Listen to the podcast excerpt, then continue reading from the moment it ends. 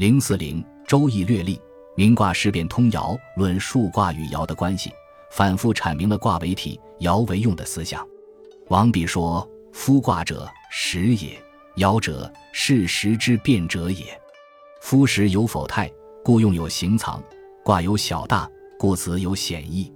一时之至，可反而用也；一时之急，可反而凶也。故卦以反对，而爻易皆变。是故用无常道，事无轨度，动静屈伸，为变所适。故名其卦，则吉凶从其类。”存其实，则动静应其用；寻名以观其吉凶，举时以观其动静，则一体之变由斯见矣。王弼认为，夫卦者，时也。时也叫做实用、实义，其实就是卦意。卦意为一卦之体，由始终为三者综合而成，代表一种时态，一种由时间、地点、条件所制约的具体的情境。所谓爻者。事实之变者也，是说爻代表在此具体情境下事物的变化以及人们应变的行为。事物如何变化，行为的后果是吉是凶，并不决定于他们本身，而决定于是否适合于具体情境的规定。这种由卦所代表的具体的情境，也可以说是一种形式、时机，这是总揽全局的。它不是一种抽象之理，不是特殊中的一般，也不是纯思辨的本体。它乃是一种动态的结构，是用中之体，变动无常，处于不断的迁徙流转的过程之中，而且从总体上支配着、决定着事物的变化以及人们的行为。但是从另一方面来看，由爻所代表的事物的变化以及人们的行为，也并不是处于被支配、被决定的消极状态，而是可以采取事实之变，对总的形势做出全面的估计，确定适当的对策。推动形势朝有利的方面转化，所以王弼认为：夫时有否态，故用有形藏；卦有小大，故辞有显义。一时之至，可反而用也；一时之急，可反而凶也。周易着眼于人们的实践的目的，把形势分为两类：一种是有利的，一种是不利的。太为亨通，大为君子道长。就总的形势而言，是有利的。但如果行为不当，采取了错误的对策，其后果则是一时之急，可反而凶也。反之，否为闭塞，小为君子道消，属于不利的形势。在此形势下，人们应该积极去谋求解脱之方，以转凶化吉。所以说，一时之志，可反而用也。由于卦与爻是紧密联系在一起的，卦的变化决定了爻的变化，所以说卦以反对而爻易皆变。卦为体。爻为用，王弼称卦的变化为一体之变，反复强调人们必须对这个一体之变有一个清醒的认识，认为存其时，则动静应其用，用无常道，使无轨度，动静屈伸，为变所适。既然如此，那么如何来认识这个一体之变呢？王弼在《名卦事变通爻》中接着提出了一种由用以求体的方法。认为应从具体分析爻与爻之间的各种错综复杂的关系入手。他说：“夫应者，同之之象也；位者，爻所处之象也；成成者，逆顺之象也；远近者，显易之象也；内外者，出处之象也；出上者，终始之象也。是故，虽远而可以动者，得其应也；虽显而可以处者，得其实也。”弱而不惧于敌者，得所惧也；忧而不惧于乱者，得所复也；柔而不忧于断者，得所欲也。虽后而敢为之先者，应其实也；物静而独安静者，要其终也。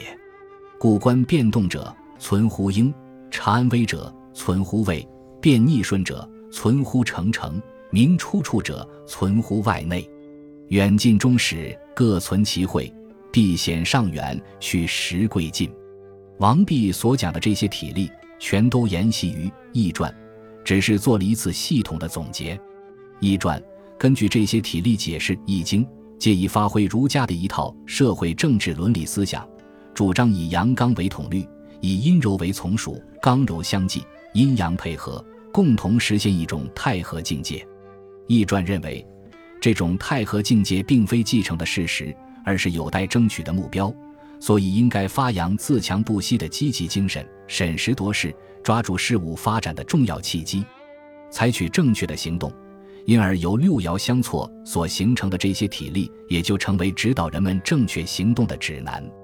王弼在讲这些体例时，并没有违反儒家的这种基本精神，而这种精神与老子原文中表现的那种贵柔守慈、无为而治的精神是完全不相同的。夫应者，同治之象也。这是说，一卦六爻，初与四，二与五，三与上。阴求阳，阳求阴，互相感应，得应则志同相合，为者爻所处之象也。这是说，二四为阴位，三五为阳位，柔爻居阴位，刚爻居阳位，位之当位，否则为不当位。成成者逆顺之象也。这是说，以下对上曰成，以上对下曰成，柔成刚为顺，刚成柔为逆，柔成刚为逆。刚成柔为顺，阴阳柔刚的领导与被领导的地位不能颠倒。远近者，险易之象也。行书注说：远难则易，近难则险。虚卦九三近难，险也；初九远险，易矣。远近之说本于系辞，二与四同工而异位，其善不同。二多欲，四多惧，进也。柔之为道。不利远者，远近相取而毁吝生；凡义之情，近而不相得则凶。所谓内外者，出处之象也；出上者，终始之象也。行书注说：内卦是处，外卦为出，出为始，上为终也。王弼全面分析了六爻相错所形成的这些体例，总结说：故观变动者，存乎应；察安危者。存乎位，变逆顺者存乎成成，明出处者存乎外内，远近中始各存其会，辟险上远，取实贵近。这是说，由于爻变的体力反映了事物及人事变化的规律，所以可以根据爻之是否有应以观其变动，根据爻之是否得位以察其安危，根据爻之成成关系以辨其逆顺，根据内卦外卦之分以明出处。爻有远近中始。则表示其吉凶险易因时而已。所有这些说的都是人们对客观环境的理性的认识，对具体形势的清醒的估计。但是王弼并不仅仅停留于此，他的主要目的在于由此而引申出一种设事妙用、发挥认识的实践功能，汲取人事的智慧，提高人们的应变能力。所以王弼把认识与行为紧密联系起来，反复告诫人们。尽管处于不利的客观环境之中，仍然可以采取合理的决策，变不利为有利。他指出，如果得其应，则虽远而可以动；如果得其时，则虽险而可以处；如果得所惧，则虽弱而不惧于敌；如果得所负，则虽忧而不惧于乱；如果得所欲，则虽柔而不忧于断；如果应其始，则虽后而敢为之先；如果要其中，则虽物静而独安于静。总之，王弼所强调的是要高度发挥人的主观能动性，根据对客观形势的具体的分析，把认识转化为行动，以解决人们在社会实践活动中所面临的各种复杂的问题。汉意象数派的卦气说，也是把认识与行为紧密联系起来研究的。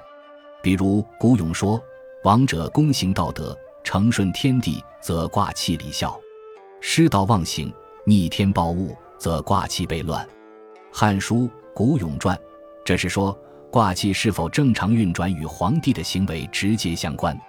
如果皇帝励精图治，搞好政治，则卦气离效；反之，如果倒行逆施，把政治搞坏，则卦气被乱。意为基览图说：诸卦气温寒清浊，各如其所。意为钱凿度说：善虽微细，必见极端；恶虽先界。必有毁吝，这是说，从卦气的温寒清浊可以看出人们行为的善恶吉凶，二者之间存在着一种天人感应的关系。因此，为了找到人们行为的指南，应该仔细观察卦气的变化。但是，汉译所谓的认识是对卦气的认识，是对象数形式的认识，也可以说是对体现在卦气中的神意的认识，带有宗教蒙昧主义的色彩。王弼认为，卦与爻所反映的变化不是卦气的变化、天象的变化，主要是人事的变化。人们应该通过卦爻的变化去汲取人事的智慧，而不是做出神秘的预言。这就把认识置于理性主义的基础之上，从根本上改变了相术派的那种思维模式。所谓人事的智慧，就是义理。义理有体有用，就卦而言是为体，就爻而言是为用。由六爻相错所形成的，因为成成远近内外出上各种不同的体力错综交织。共同构成一种时态，显示一种受多样规定性制约的具体的情景，而且千变万化，不拘一格。为了认识这种复杂的变化，人们固然要把握一卦之体，由体及用，同时也要具体分析爻与爻之间的各种体力，由用以求体，否则便无从具体地体会义理，使自己的决策、思想和应变能力趋于上乘。所以，王弼在《明卦事变通爻》中总结说：“吉凶有时，不可犯也；动静有事，不可过也。犯时之际，罪不在大；失其所事，过不在身。动天下，灭君主，而不可威也；武妻子，用颜色，而不可义也。故当其列贵贱之时，其位不可犯也；与其忧毁吝之时，其戒不可慢也。”观爻思变，变思进矣。王弼在这一段话里，对卦与爻的关系做了进一步的考察。王弼认为，形势和时机是总揽全局的，人们的行为受此全局的制约和支配，所以应该有一种战略的眼光，根据对形势和时机的认识来决定自己的行为。如果违反时机，不适合形势的要求，尽管罪过不大，错误不重，也会导致凶救的后果。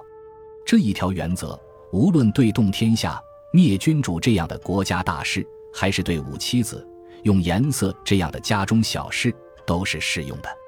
因此，当遇到贵贱的分位业已确定的形式，这是绝不可去触犯的；当形势仅仅呈现出一些细微的毁吝的苗头，也不可掉以轻心，而要谨慎从事。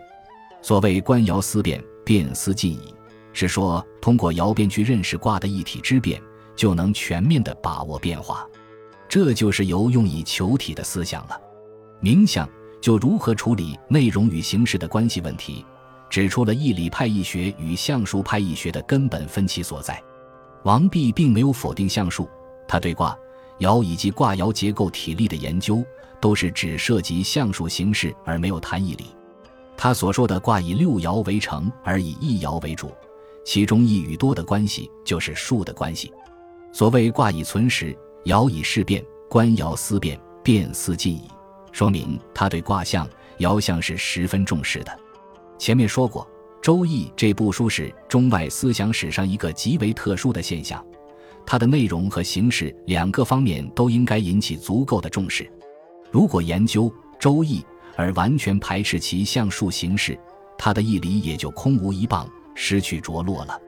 只是王弼在处理二者的关系时，是使形式服从于内容，而与汉译的那种使内容屈从于形式的做法不相同。在名相中，王弼一方面继承了易传的义理派的易学倾向，同时也援引了庄子的思想，说明他对象数形式的总的看法。他说：“本集播放完毕，感谢您的收听。”喜欢请订阅加关注，主页有更多精彩内容。